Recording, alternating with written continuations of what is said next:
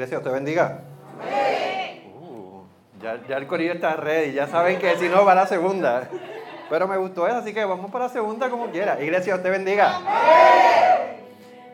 Eh, después de esa introducción, mira gente, yo siempre les aclaro, yo tengo, este se llama el pañito del sudor, porque aquí el Señor me pone a sudar como si estuviera corriendo un 10K, y este es el de las lágrimas. Hay veces que se mezclan las dos cosas. Joana, somos el mismo corillo, yo te lo dije yo, Dios nos coge y nos, embarata, nos, y dije, no, yo soy del corillo, yo, yo soy de tu corillo también. Gente, les voy a pedir que vayan buscando la Biblia, pueden estar sentados o pueden estar de pie, cualquiera lo que, lo, como ustedes deseen. Vamos a buscar Primera de Reyes 19, Primera de Reyes 19 del 11 al 13. Primera de Reyes queda Después de los libros de Samuel y antes de los salmos, si está buscando por el app. Como dijo el pastor, para el que no me conoce, mi nombre es William, asisto a los pastores en lo que viene siendo toda el área administrativa entonces de la iglesia. Y todo lo demás que ustedes se imaginen de la iglesia, pues ahí, en, en eso ayudamos. Repito, Primera de Reyes 19, del 11 al 13. Sabemos que el internet aquí está un poquito medio complicadito si tiene app. Si lo tienes, dice amén.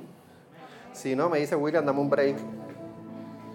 Sí, escuché un par de risas de dame un break, así que primera de 19, del 11 al 13.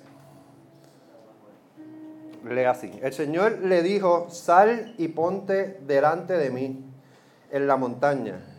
Mientras Elías estaba de pie, el Señor pasó y un viento fuerte e impetuoso azotó la montaña. La ráfaga fue tan tremenda que las rocas se aflojaron pero el Señor no estaba en el viento. Después del viento hubo un terremoto, pero el Señor no estaba en el terremoto. Pasado el terremoto hubo un incendio, pero el Señor no estaba en el incendio. Y después del incendio hubo un suave susurro. Cuando Elías lo oyó, se cubrió la cara con su manto, salió y se paró a la entrada de la cueva. Entonces una voz le dijo, ¿qué haces aquí, Elías? Oramos. Padre, te damos gracias, te bendecimos. Gracias Señor por la palabra, Señor. Gracias Señor por el servicio. Gracias por cada uno de mis hermanos que ha llegado aquí en esta tarde. Te pedimos Señor que seas tú ministrando nuestros corazones. Señor, yo no puedo decir nada que pueda cambiar alguno de los corazones. Sabemos que eso lo hace tu Espíritu Santo. Te pedimos Señor que tu Espíritu Santo ministre como ha seguido ministrando en todo este servicio, Señor. En el nombre de Dios amado Jesús. Amén. Bueno.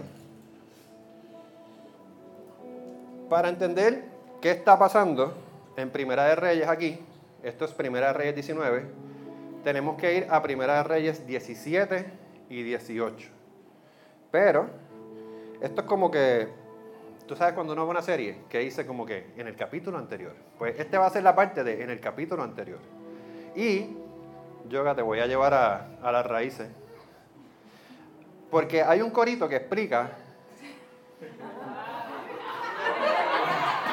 17 y 18.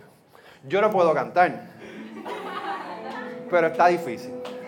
Así que yo lo puedo decir y ustedes lo pueden cantar. ¿Estamos ready? ¿Estamos ready? padre, tu mano comiendo mi espíritu. Elías oraba en el monte Carmelo para que el fuego bajara desde el cielo. Y se repite. ah, no, pero no me pueden dejar solo. No, los veo como que. Los, veo por dentro como que. Pero como que. Mm. Así que vamos desde arriba. Y pues los, que, los de worship ya saben que es dos veces cada una de las dos partes. Porque ahí es que se mueve el fuego de verdad. Así que va desde arriba. Elías oraba en el monte Carmelo para que el fuego bajara desde el cielo. Repite, Elías oraba en el monte Carmelo para que el fuego bajara desde el cielo. Y cuando él oró, el fuego cayó. El holocausto allí se casó.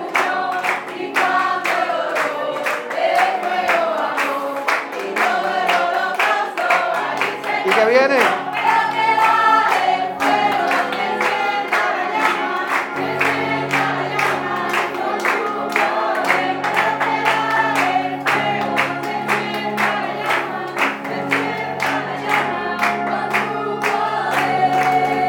Aplauso. Usted se preguntará si es visita, si no está viendo online, pero ¿dónde yo estoy? Eso es Vástago Church. Mira, aquí somos pentecostales, pero no usamos chaquetas. Y el pastor se las pone y le quedan preciosas, así que...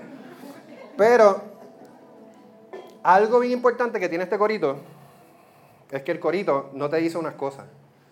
El corito es bien chulo, es bien hermoso, pero no te dice que cuando bajó el fuego, el corazón del rey y de la reina se quedaron iguales. Tampoco el corito te canta que después que Elías bajó el fuego, le mató los 400 profetas de Baal. La Biblia te dice que son, unos son 400, unos son 800, habían 400 de una diosa, 400 de la otra. El punto es que mató un montón de gente. Pero ¿por qué te digo esto? Porque por esas razones Jezabel lo estaba buscando para matarlo. Y por otras más que vamos a ir un poquito más adelante. Y por eso es que el versículo que arranca, arranca de Elías metido en la cueva. Vamos a ir un poquito. Elías era un profeta. ¿Qué hacían los profetas? Los profetas proclamaban la palabra de Dios, revelaban el plan de Dios y llamaban al pueblo a arrepentimiento. Entonces, ah, mira que nice, tiene un pueblo, tiene como que un rol bien bonito, pero yo pienso que no es nada de bonito servir, servir a Dios, pero su rol era llamar a la gente a arrepentimiento. Yo pienso que era como que un calentón bastante, pero ¿cuál era el otro lado? El otro lado era un matrimonio. Pero este matrimonio la tenía contraria. Pero eso no pasa aquí. Basta con los matrimonios, basta con no, no. Es más, ¿dónde están los matrimonios que van para la actividad de matrimonio este viernes? Están pompeados. Yo tengo una pregunta. Tengo una pregunta para los esposos. Esposos, y no voy a alzar la mirada. Esposos, ¿cuántas esposas son las que mandan en su relación? levanten la mano. Esposos que las esposas mandan en la relación. Los esposos que no levantaron la mano, todos sabemos que ellas mandan. Lo que pasa es que los esposos no están enterados todavía. Eso es parecido a lo que está pasando en esta situación. Y como te dices, como que, mira, William, ¿cómo tú sabes que, que las esposas mandan? Yo no estoy casado, pero tengo novia. Y yo sé que Ana ni manda. ¿Cómo yo sé que ella manda? Por la sencilla razón, Alani es mi coach de, de prédica. Así que yo, Alani, estoy aquí, tengo que decir esto. Y cuando le estoy contando esta parte, ella me dice, bueno, yo mando, pero aclárale que no soy mandona. Si eso soy yo, que no estoy casado,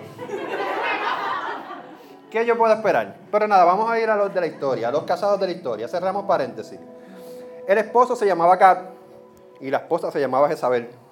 Acab era rey de Israel. Como está acuerdo, estamos en el capítulo anterior. Estamos viendo qué está pasando. Acab era rey, era, decía que era uno de los reyes más malos, que, o de los más malos que había pasado por todo Israel. Y tú dices, pues si es el rey del pueblo de Dios, tú piensas que va a coger una buena esposa. Pero no, no cogió una buena esposa. Dice, William, ya le estás tirando a las mujeres, no, tranquilo, relájate. Dice ese mismo capítulo que fue a través de Jezabel que llega la idolatría al pueblo de Dios. So, el rey escogió a la persona que metió la idolatría en el pueblo de Dios. Pero dice, contra William, ok, está bueno, ¿cuál es el bochinche? Mira, si usted ve una serie de Netflix o la serie favorita, o si usted ve novelas, cualquiera de ellas, como usted lo quiera. Hay, este capítulo tiene dos partes, dos episodios. El primer episodio de Revolú es la sequía. En la sequía como le dije, los profetas Dios los encomienda, le da el mensaje. ¿Qué está pasando con esto? Pues entonces coge en la sequía, Dios le, se están portando super nasty, están haciendo altares, acá está super al garete, y Dios le llama a Elías. Elías, vete y dile que por su desobediencia no va a llover más nada. Y dice, mm, ok. Entonces Elías va, le dice, acá, usted está en el garete. Esta, es la versión William habla hoy. Usted está en el garete, no, la cosa está al garete, no va a llover más nada. Y Dios le dice, papo, si te quedas aquí, te van a picar, vete. Elías se va, ¡fum! Se va, entonces Elías, Dios le muestra un montón de cosas brutales, un tipo Narnia, a los cuervos le daban comida, le llevaban los pajaritos comida, hizo aceite donde no había aceite, hizo pan donde no había pan, resucitó un niño, nos dio el corito nuevo de la tsunamita. La tsunamita pasa en ese revolú. A todas estas, Elías está viviendo su mejor vida de prófugo. Y Dios le dice, eh, ¿te acuerdas? El corrido de allá de Israel, vuelve a donde ellos. Este es el capítulo 2. Elías llega a donde el pueblo. Y es lo que estamos hablando. Le dice, ve a donde el pueblo, Elías regresa, va a donde Acab y le dice, Acab, mira, te voy a dar lluvia, pero antes de que le pudiera decir te voy a dar lluvia, Acab le dijo, tú, tú eres el alborotoso. Y Elías hace, aguántame aquí, nene. ¿Cómo que yo soy el alborotoso? Sí, tú eres alborotoso, esto, lo otro. Y, pegan con la tiradera. Búsquelo, léalo. Eso está ahí en la Biblia. Y dije, otra, William, no lo explicaste así, pero ahí está ahí. ¿Qué dicen? Pues vamos a resolver. Ahí vamos al corito. No lo vamos a cantar de nuevo, ya lo cantamos. Hacen los dos altares, el primer altar, el segundo altar. Ariel le dice, se pone bully, dale, préndanlo. Los altares, los profetas, tratan de prenderlo, no, se tajan todos, tratan de prenderlo, no lo prenden. Elías, ah, jaja, y se pone bully. Elías, double down. Tranquilo, no hay problema, yo le meto. Le echa agua al altar de él, se tira para atrás, espera, dice, no, no, dame un break, espera, vuelve y espera. ¿Y qué hace? Baja el fuego. ¡Pam! Bajó el fuego. Y dice, no, contra, bajó el fuego, qué bueno. Entonces Elías ahí le dice, pues, ya bajó el fuego, se dieron cuenta que ellos están en el garete. Y en vez de decir como que, arrepiéntase, no. ¿Qué hizo él? Los mató. Mató a 400. No fue que cogió el fuego y los mató con el fuego. Los mató uno a uno a cuchillo. Y después coge Elías y le dice entonces a Acab, Acab, ahora vete y come, tómate algo, que yo te voy a dar la lluvia. Y nos dio el tercer corito, la nube del tamaño de una mano. Ya en dos capítulos tenemos tres coritos aquí. Y llega la lluvia, pan, y ahí, estos son los dos capítulos. Entramos ahora a Primera Reyes 19. ¿Qué pasa después de eso? Hermano, me tiré el hermano. Este, tengo, tú lo lees y lo lees, es como una línea solamente. Y yo dije, dice que Acab llegó, le fue a donde Jezabel, le dijo, y Jezabel se puso molesta y lo mandó a matar. Pero yo dije, esto en puertorriqueño no, no funciona así. Yo dije, déjame recrearlo en mi cabeza para poder entender la magnitud de esto. Que llegue el esposo a decirle a su esposa que manda la relación que le acaban de matar a 400 profetas. So, yo me imagino a Cap llegando. Volvemos, está la versión William. Acab llega y le dice, ¿cómo le digo a Jezabel que pasó este revolú? Dios mío, ¿cómo le digo? Y llega y le dice, Jezabel, ¿viste? Llovió. Qué bueno, ¿eh? Llovió después de tres años. Y Jezabel le dice, ajá, ¿qué pasó en el Monte Carmelo? Y yo me imagino acá buscando pichar, diciendo, chica, tú llevas tres años chavando con que llueva, llovió, y tú no me dejas, no me das un break, ni siquiera has llegado, estoy aquí tan tripado. Y las mujeres que huelen la pichadera de aquí a Cabo Rojo. Yo me imagino acá diciendo, eh, a Jezabel diciéndole, qué bueno llovió, ¿qué pasó en el Monte Carmelo? Y tú dices, mmm pues chicas, los muchachos oraron. Y oraron y, se fajaron. ¿Y qué pasó? Pues fuego, fuego no bajaba. ¿Y qué pasó? Pues y, se tajeaban y, y llega el momento que las mujeres están como que nene avanza con la historia. Veo a los hombres aquí sintiendo y las mujeres esto. El viernes, el viernes hay sanidad en el taller. Entonces viene y dice, pues, pues el fuego que bajó fue el de Elías. Ok, está bien bueno, el fuego que bajó fue el de Elías. ¿Y qué pasó? Pues Elías después mató a los muchachos. ¿A quién? ¿A Pepito? Y a... No, a todos. ¿A cuántos? A todos. Y sale, y, entonces ella, ok, llega el momento que dice, yo me imagino a Jezabel, cuéntame acá, ¿qué tú hiciste? le acaban de matar a 400 profetas. Elías viene entonces y acá le dice, pues, Elías me dijo que me fuera a comer. Y yo comí. Pero ¿y Elías, lo mataste? No, él me dijo que me fuera a comer, que venía el aguacero. Y yo dije, pues imagínate, no llovió en tres años, pues vengo para acá. Porque dice, ¿qué, qué voy a hacer? Y yo me imagino a Jezabel, mira nene, arranca. Arranca, nene. Yo me imagino que él durmió un mes en el sofá. ¿Por qué? Y por dije, William, ¿pero por qué te lo dices si no es así? Porque dice la Biblia que después de eso, Jezabel, no es Acab, es Jezabel la que envía a un mensajero y le dice, Justin, ven acá. Y sale Justin y dice, le dice a Jan, ya se enteró que mataron a los 400. Y ya le Justin va para donde ya. Mira, Justin, dile a Elías que si mañana yo no estoy muerta hasta ahora, el muerto va a ser él. Y sale Justin y va para donde Elías. Deja que tener se entere de lo que pasó. Y le cuenta entonces a Elías la historia. ¿Y qué pasó con Elías? Elías se llenó de miedo. Y aquí lo, que, lo interesante es esto, porque estamos hablando de un Elías que acaba de ver fuego, que acaba de matar a 400 y que se inundó de miedo cuando acaba de ver todas estas manifestaciones de lo que Dios estaba haciendo.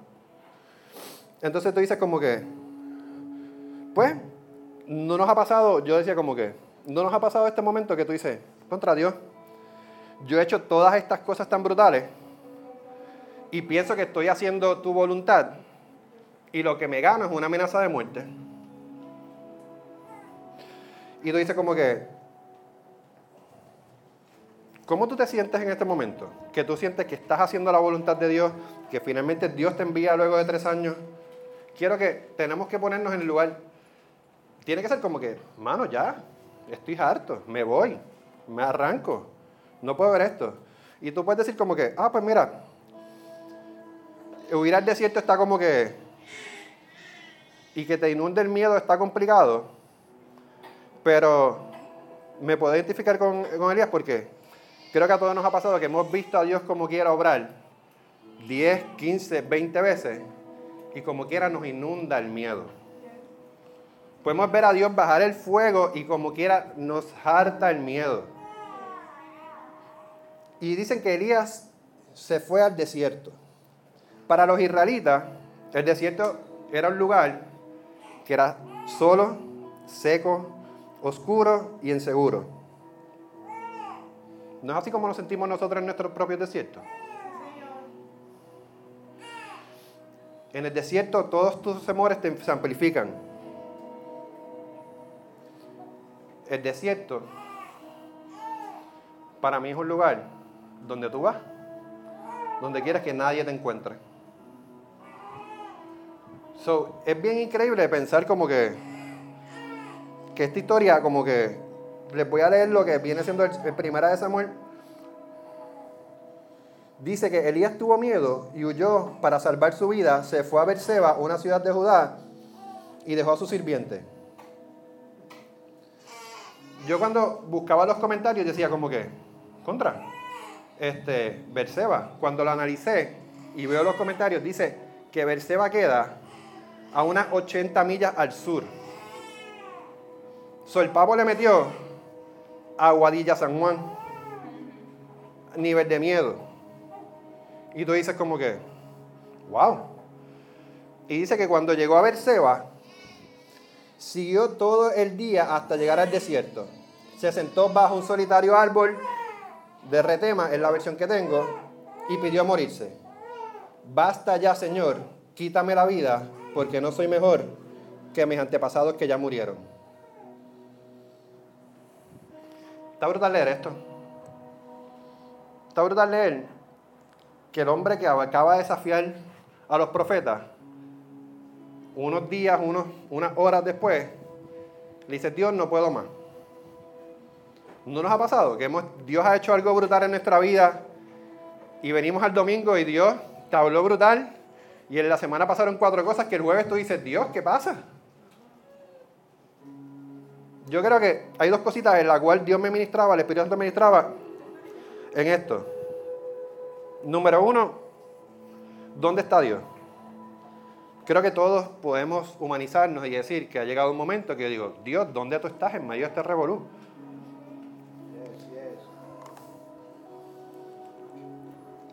Para mí fue el mes de julio. ¿Julio o junio? Junio. Yo le, contaba a los pastores y le decía, me pasó esto, me pasó esto. Y de por encima de esto me pasó esto, esto y esto. Y así como que, bro, ya, para, para. Porque tú vas a decir como que, ay, no, Dios, y tú estás bien positivo, Dios, qué bueno. Y Dios, qué bueno. Y Dios, ay, Dios lo va a hacer. Pero cuando pasa, sobrepasa, sobrepasa, sobrepasa, tú imaginas que las expectativas de un Elías que venía de tres años de estar esperando que, Dios que ellos se arrepintieran, le muestra el fuego y lo que hacen es que lo quieren matar. Dios, bro, I give up. Me voy, me largo, no hay problema, me voy. Y la otra área que me ministraba mi vida es la compasión por otros y por mí mismo. Muchas veces hemos visto a los Elías y hemos visto gente que yo soy uno. Hemos visto gente que ha estado bien en el pic y Dios lo ha utilizado bien brutal y vemos que caen y hacemos, ah, mira, cocotado. Este no era el mismo tipo que cuando se va a los desiertos, tú no me imaginas, yo pensé en Pedro, como que, ah, mira, el chamaco volvió a pescar otra vez. Dicen que lo negó tres veces. Pedro huyó a su desierto.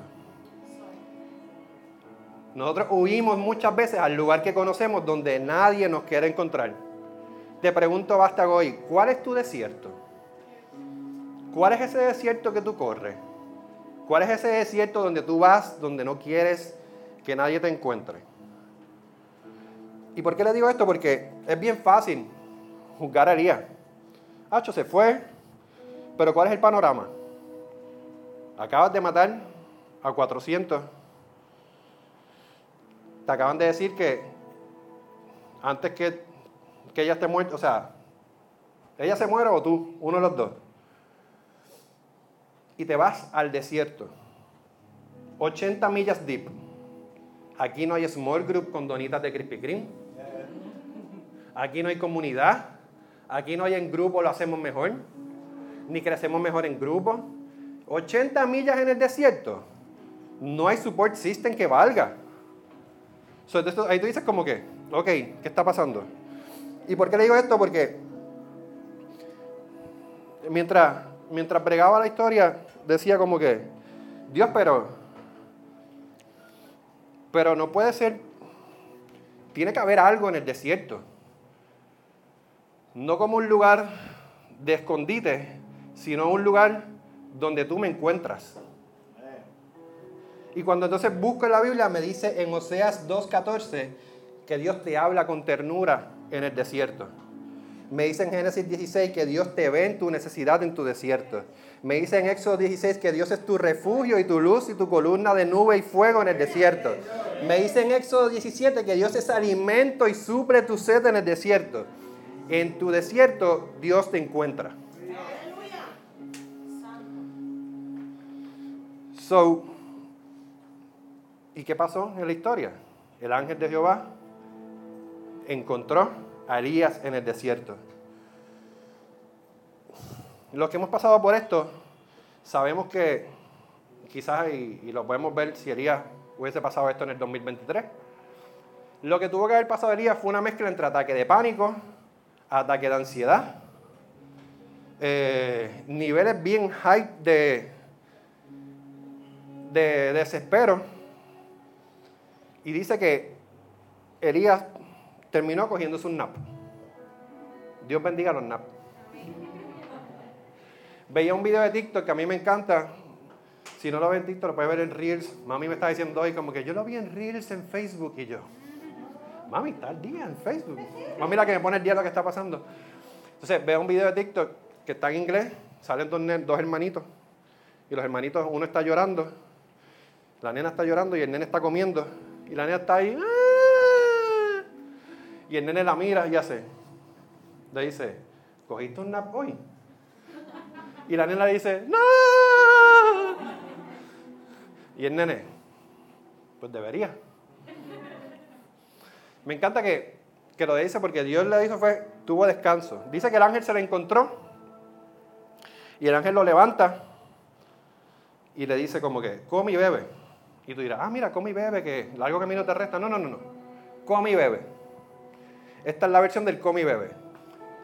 Me imagino que él tenía que tener un burnout tan malo que él se levantó, vio allí la, la comidita, comió, tomó el agua y no le importó que estaba frente a un ángel y se tiró a adorar. No, él dijo como que, ¡pum!, se acostó otra vez. Durmió de nuevo. Y dice que el ángel al rato lo levanta. Yo me imagino que, o cogió un nap de esos de dos horas que tú te levantas y no sabes si el otro día. Es por la mañana y no, son las seis de la tarde. Y tú, So, dice que cogió, se levantó nuevo y volvió, comió y bebió. Y ahí le dice, camina 40 días al, monte, al monte Oreb. Y dice como que, algo que me llamó la atención de eso fue que para Dios es bien importante lo espiritual como lo físico. Hay veces que Dios primero alimenta lo espiritual y hay veces que Dios te da los panes y, los, y Jesús te da los panes y los peces, porque primero tengo que trabajar lo físico. Para Dios es bien importante ambas cosas. Una cosa no va de la, una cosa no es solamente espiritual, espiritual, espiritual. So, ¿por qué le digo esto? Porque en este caso vimos que la comida y la bebida como algo literal que tenemos que cuidarnos. Tenemos que cuidar nuestro cuerpo, nuestra, nuestra mente, todo lo que estamos haciendo, pero también cuando lo veía, dice como que, Dios, aquí hay algo más como que, como un poquito más profundo. Y dice que la comida es la voluntad del Padre. Y para nosotros también, para Jesús, la comida es hacer la voluntad del Padre. So, Él le dio comida y le dio de beber. Por favor, ayúdeme a predicar. ¿Y qué significa entonces? ¿Quién es la fuente de agua viva? So, él estaba teniendo comida literal, bebida literal, pero era un simbolismo para nosotros que solamente la comida espiritual, que es hacer la voluntad del Padre, y, la, nuestra, y forma de poder saciarnos, solamente están en Jesús. Amén. Sí, qué bueno. ¿Qué pasa esto? Ya estamos casi cerrando. Hmm. Para mí, o sea, él se va, camina 40 días y 40 noches. No vamos a entrar en que si eran 40 días, 40 noches. Para mí lo, que, lo importante de esto es que se va al monte Oreb. Cuando tú buscas en la Biblia el monte Oreb, el monte Oreb era el monte de la presencia de Dios. Era el monte donde, se dieron, donde dieron las leyes, donde dieron entonces los mandamientos, donde vio la salsa de él y no se le consumía. Se asociaba el lugar con la presencia de Dios. Es decir, tengo burnout, estoy cansado, Dios me da comida, duermo y camino a la presencia. Y tú dices, ah, pues qué perfecto, allí todo, todo se arregló. Pues no. ¿Qué él hizo cuando llegó? Dice que no se tiró, no se tiró a orar. Dice que se metió en una cueva. Lo que hemos pasado por procesos de salud mental, sabemos que a menos que Dios haga un milagro, pueden pasar 40 días y tú puedes estar igual. Pueden pasar 40 noches, tú puedes venir 40 ministras, beberte los mocos, y es un proceso progresivo. Y tú puedes decir, para las personas que hemos tenido quizás alrededor, tú dices, puede ser frustrante, pero es que no es así de fácil. Soy vino que hayan pasado 40 días y 40 noches, él no estaba equipado, él estaba igualito. Él estaba igual de harto. No dice que le dio una palabra, él comió y bebió. So, él llega y se mete a una cueva. Y aquí es lo que para mí me tocó la fibra del corazón. ¿Qué haces aquí? Llegamos al versículo inicial que leímos.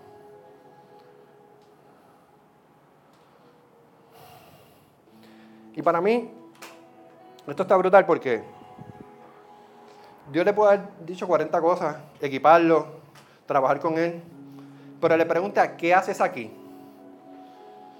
Y yo estuve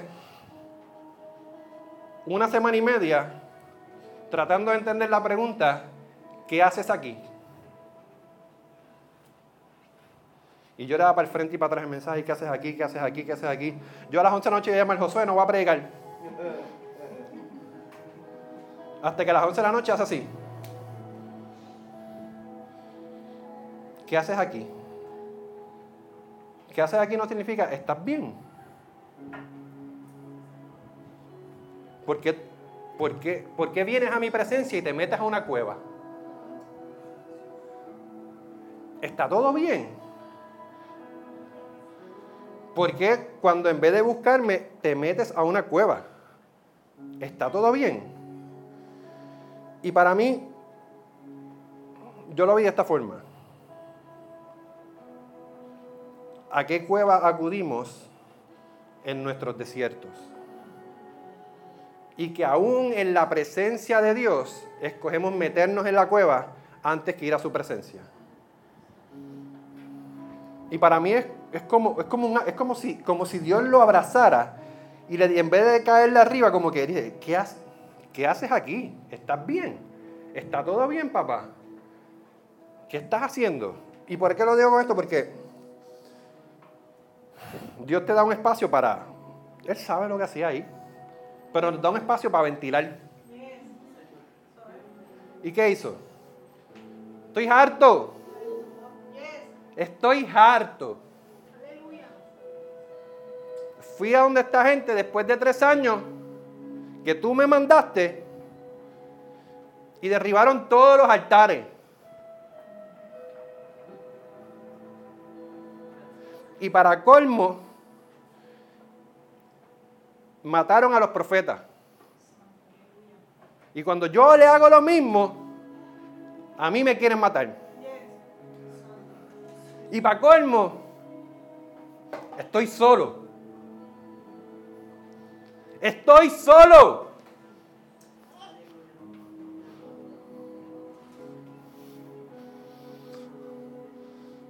Ese que haces aquí es las veces que Dios te da una oportunidad y te dice, cuéntame, ¿qué pasó?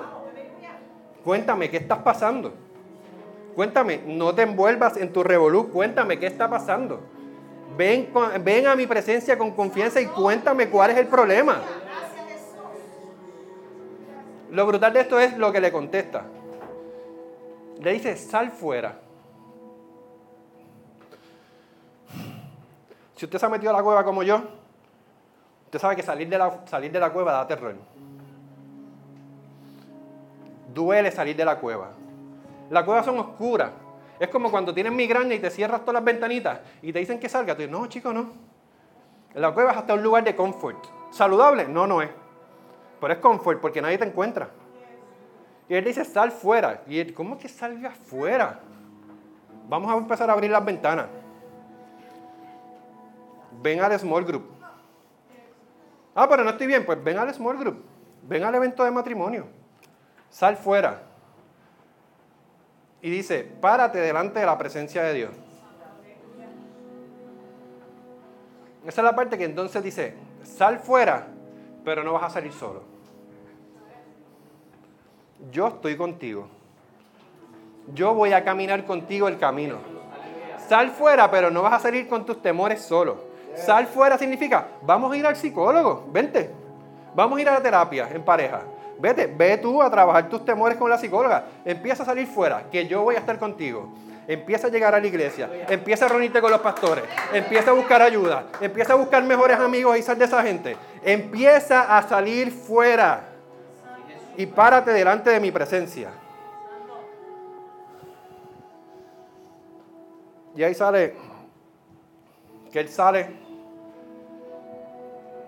y ve las manifestaciones y ve como leímos al principio, que hay viento, y esperaba ver a Dios en el viento y no lo vio. Y esperaba, y ve un terremoto y dice, ahí es que está Dios, y no lo vio. Y después le dice, y esperaba, y ve el fuego y dice, ok, ahí está Dios. Y dice que en ninguna de las cosas estaba Dios. Y dice, bueno, pero esto está como medio. Dice que lo vio en el silbido apacible. A un Elías que estaba acostumbrado a, vivir de las manifestaciones de Dios, por primera vez quizás en buen tiempo, sentía que podía escuchar a Dios en la quietud. Muchas veces está bueno vivir de manifestaciones. Está bueno ir a cultos, está bueno ir a congresos, está bueno ir a retiros, está bueno ir a buscar acá, está bueno ir a buscar diferentes outlets y diferentes salidas. Pero donde Elías encontró la voz de Dios fue en el silbido apacible. Para mí está bueno eh, ir de camino y orar. Está bien chulo. Pero para mí eso es enviarle un voice note a Dios. ¡Pum! Dios, mira, todo bien, qué bueno, eh, para mi familia, esto, lo otro, aquello, sí, esto, lo otro, aquello, y cuidar a los nenes, amén. ¡Pum! ¿Cuándo te sientas a escuchar lo que Dios tiene que decirte a la respuesta de ese voice? ¿Cuándo sacamos tiempo para escuchar la voz de Dios? En la cueva no es. ¿Y por qué te digo, bueno, pero qué estás diciendo? Esto está bien chulo, esto. Porque no fue hasta. El pastor me dijo esta fecha hace como dos meses. Porque esa, la, la relación es así, tiene que decírmelo como. Yo he estado trabajando con mi corazón. Y yo estoy como que. Le decía a Daniela, y no tengo idea que voy a. Y no fue hasta como tres semanas atrás que dentro de todo revolú, llegó un ratito de silencio que dije, Dios, y me metí en la presencia de Dios. Y yo, con las lágrimas, y con la lloradera, y con el worship, y eso, y me siento, y llegó el mensaje. Yo no estaba buscando el mensaje. So dije, ah, wow, Dios.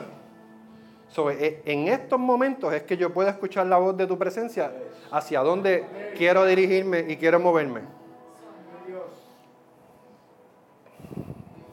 Basta Church, yo estoy acabando. Y si de mil cosas te vas a llevar una cosa hoy, es esta. No importa qué tan lejos tú te escondas, qué tan lejos te muevas, si estás a 80 millas, a 100, no importa qué tan lejos estés, la presencia de Dios siempre te va a encontrar siempre te va a encontrar. No importa en el boquete que te metas, siempre te va a encontrar. No hay depresión, no hay dolor de cabeza, no hay situación familiar, no hay ruptura de relaciones, no hay problema tan grande, no hay enfermedad, no hay lugar. Ponle lo que tú quieras a tu cueva, ponle el nombre que tú quieras a tu desierto, llámalo como tú quieras, Él te va a encontrar. ¿Y cómo yo sé esto? Yo se supone que no estuviera aquí. Hace dos años pasé la crisis más grande de mi vida. Tú escuchas estas cosas de día y dices, ah, qué bueno. Pero si tú no has pasado por el proceso de salud mental o tienes familiares que han pasado por esto, hace dos años yo me quería morir. Hace dos años yo estaba en el psicólogo de esto diciendo, mira, tengo instinto suicida. Hace dos años pasó el desierto más grande. ¿Y qué tuve que hacer? llamar a los pastores, eh, esto es lo que está pasando. Yo necesito un break. Ok. Y empecé a salir de la cueva. Fui al psicólogo. Empezó a venir a la iglesia, luego de años de pandemia sin, sin congregarme. Luego estar eso. ¿Ha sido fácil? No. Para nada. Ahora ni sabe que ella tiene que estar checking on me como que, ¿estás bien? Mi ansiedad social, pic acá arriba. ¿Estás bien? Y yo. Pero estoy caminando con él, fuera de la cueva. ¿Por qué le digo esto? Porque, y con esto cierro, bueno, estoy como los predicadores, que esto cierra. De que ya apagué hasta el iPad para hacer para que sea verdad. No tienes que hacerlo solo. Dice la Biblia que cuando pasa el servido posible y le pregunta, es la primera vez entonces que, lo, que Elías recibe las instrucciones y es la primera vez que se le menciona a Eliseo. Y dice, bueno, Eliseo, ¿qué tiene que ver con otro aquello? Eliseo le da las instrucciones y le dice, ve a tal sitio, un a fulano, que ese va a ser el rey, vete a tal sitio, y esto, y bien tal sitio, hay siete mil más que no han doblado sus rodillas a Baal. ¿Y por qué el punto de Eliseo es tan grande? Porque él está diciendo, Dios, yo estoy solo. Y es la primera vez que él tiene el nombre de la persona que va, él le dice, Elías, Eliseo es el que te va a sustituir, prepáralo. So, de ahí tiene una lapa todo el tiempo. ¿Y qué significa esa lapa? Esa es la constante promesa de Dios viendo de que no vas a estar solo. De que vas a pasar lo que estás pasando, pero tú cuando miras para el lado dices, ok, no estoy solo. De que estoy pasando, ok, hay siete mil más que no han bajado, bajado, las rodillas a Val. Por eso en Basta lo de comunidad no es un algo clichoso. Es porque sabemos que crecer solo es difícil. Por eso crecemos en grupo y lo trabajamos en grupo. Y en Basta mínimo. Si no sabemos qué hacer contigo, nos metemos contigo a la cueva. Porque hemos pasado por este proceso. Gracias, pónganse de pie.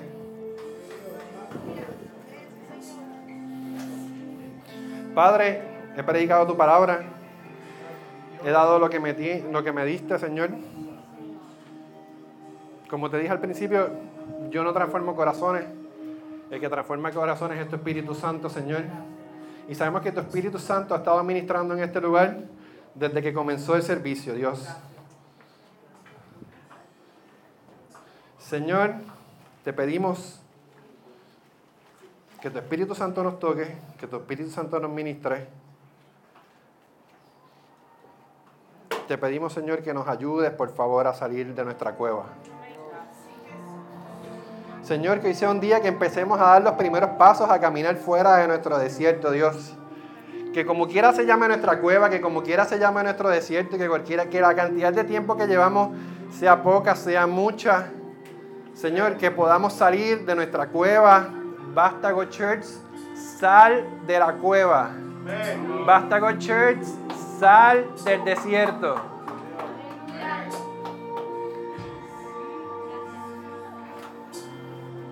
Espíritu Santo de Dios.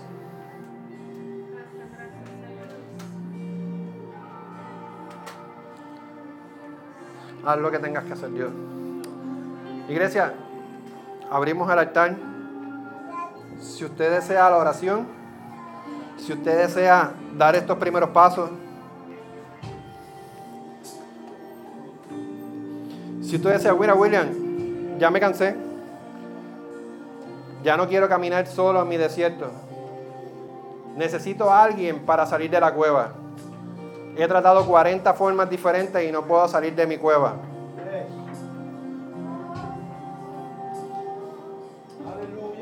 Te puedo decir que Dios lo puede hacer. Te puedo decir que, eh, te puedo decir que es rápido. Quizás sí, quizás no. Pero algo sí te puedo prometer es que Dios va a estar contigo en cada uno del proceso. Y vas a tener una iglesia para caminar contigo en tu proceso. Hola, somos José y Keila y queremos agradecerte por ver y conectar con este mensaje. Quizás hoy tomaste la mejor decisión de tu vida de seguir a Jesús. ¿Qué te parece si hacemos una pequeña oración? Gracias Señor porque moriste por mí. Gracias porque me amaste a mí primero. Escribe mi nombre en el libro de la vida y que me perdones de mis pecados. Amén. Queremos mantenernos en contacto contigo. Escríbelo en nuestras redes sociales o a través de bastagochurch.com.